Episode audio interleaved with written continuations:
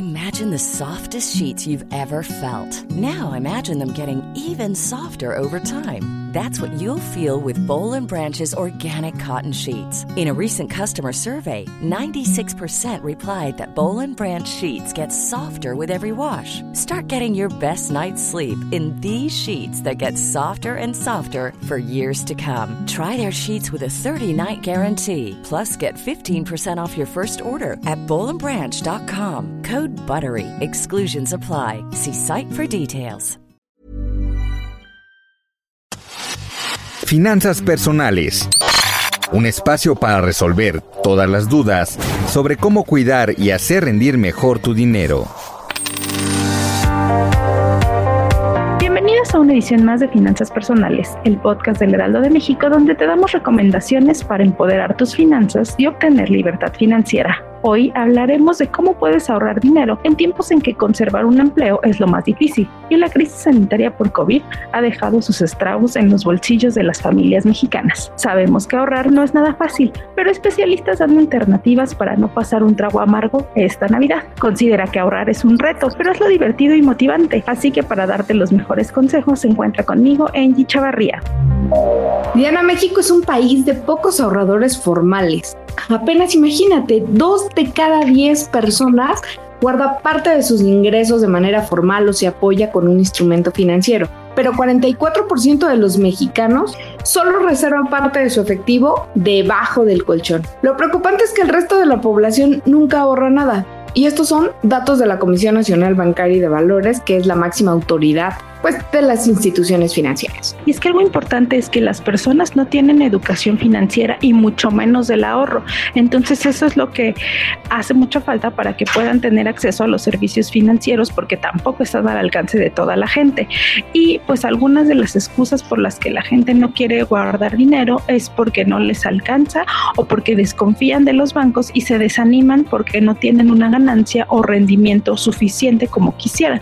Pero es importante distinguir que para ahorrar no solo es saber guardar, sino también es saber cuánto vas a gastar y cómo puedes pagar tus deudas. Y algunas instituciones financieras ponen al alcance de los clientes distintas aplicaciones para crear un plan personalizado. Pues ya estamos a casi 2.5 meses de que termine un año tan difícil y podemos cerrar con una mejor expectativa. Pues primero lo que tenemos que hacer es checar el presupuesto. Hay que descontar los gastos fijos como la renta, víveres, gastos en transportes, agua, luz, gas y tus deudas. Hay que ponernos una meta. Puede ser como comprar una casa, ir de viaje, adquirir un auto, estudiar una maestría, darle una mejor educación a tus hijos, no lo sé. Eh, reducir deuda. Muchos se preguntarán cómo, eso no es ahorrar. Sí, porque entre mayor eh, podamos pagar nuestras deudas o pasivos, pues mayor poder adquisitivo vamos a tener en el futuro. Así es que ya no adquiera más por lo pronto, ni en meses sin intereses ni mayores deudas para que usted pueda tener un desahogo. Otro reto es hacer un ahorro semanal, Diana. Hay un reto muy interesante que manejan instituciones financieras de 52 semanas que te permite ahorrar más de 10 mil pesos al año sin que sientas esa tensión pues comienzas ahorrando con 10 pesos a la semana, en la segunda 20 pesos, en la tercera 30 pesos y así sucesivamente hasta cumplir el año o las semanas que te propongas para dicha meta, ¿no? Y hay un reto que parece así como una dieta restrictiva, es el reto no gasto y literal es no gastar en gastos vampiro o, o cosas innecesarias pues como puede ser chicles, cafés o comidas que se salen del fuera de tu planeación.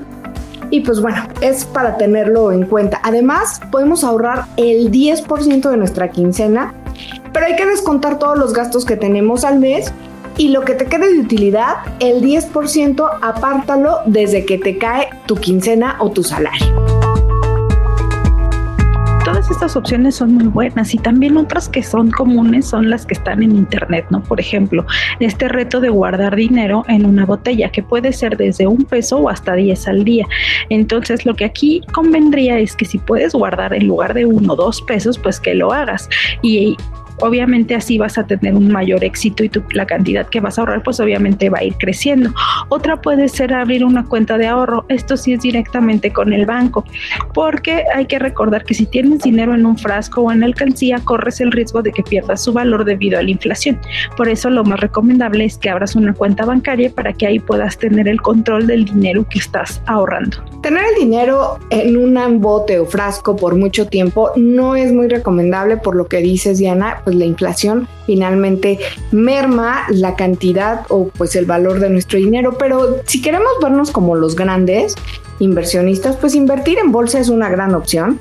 Hay que acercarnos a un asesor financiero a través del banco. Ahí puedes encontrarlos y que te pueden dar algunas consultorías gratuitas y pues comiences como los grandes. También en portafolios de inversión, hoy por ejemplo necesitas tan solo mil pesos en tu bolsa para poder comenzar con un portafolio y tú puedes sacar tu dinero los 365 días del año.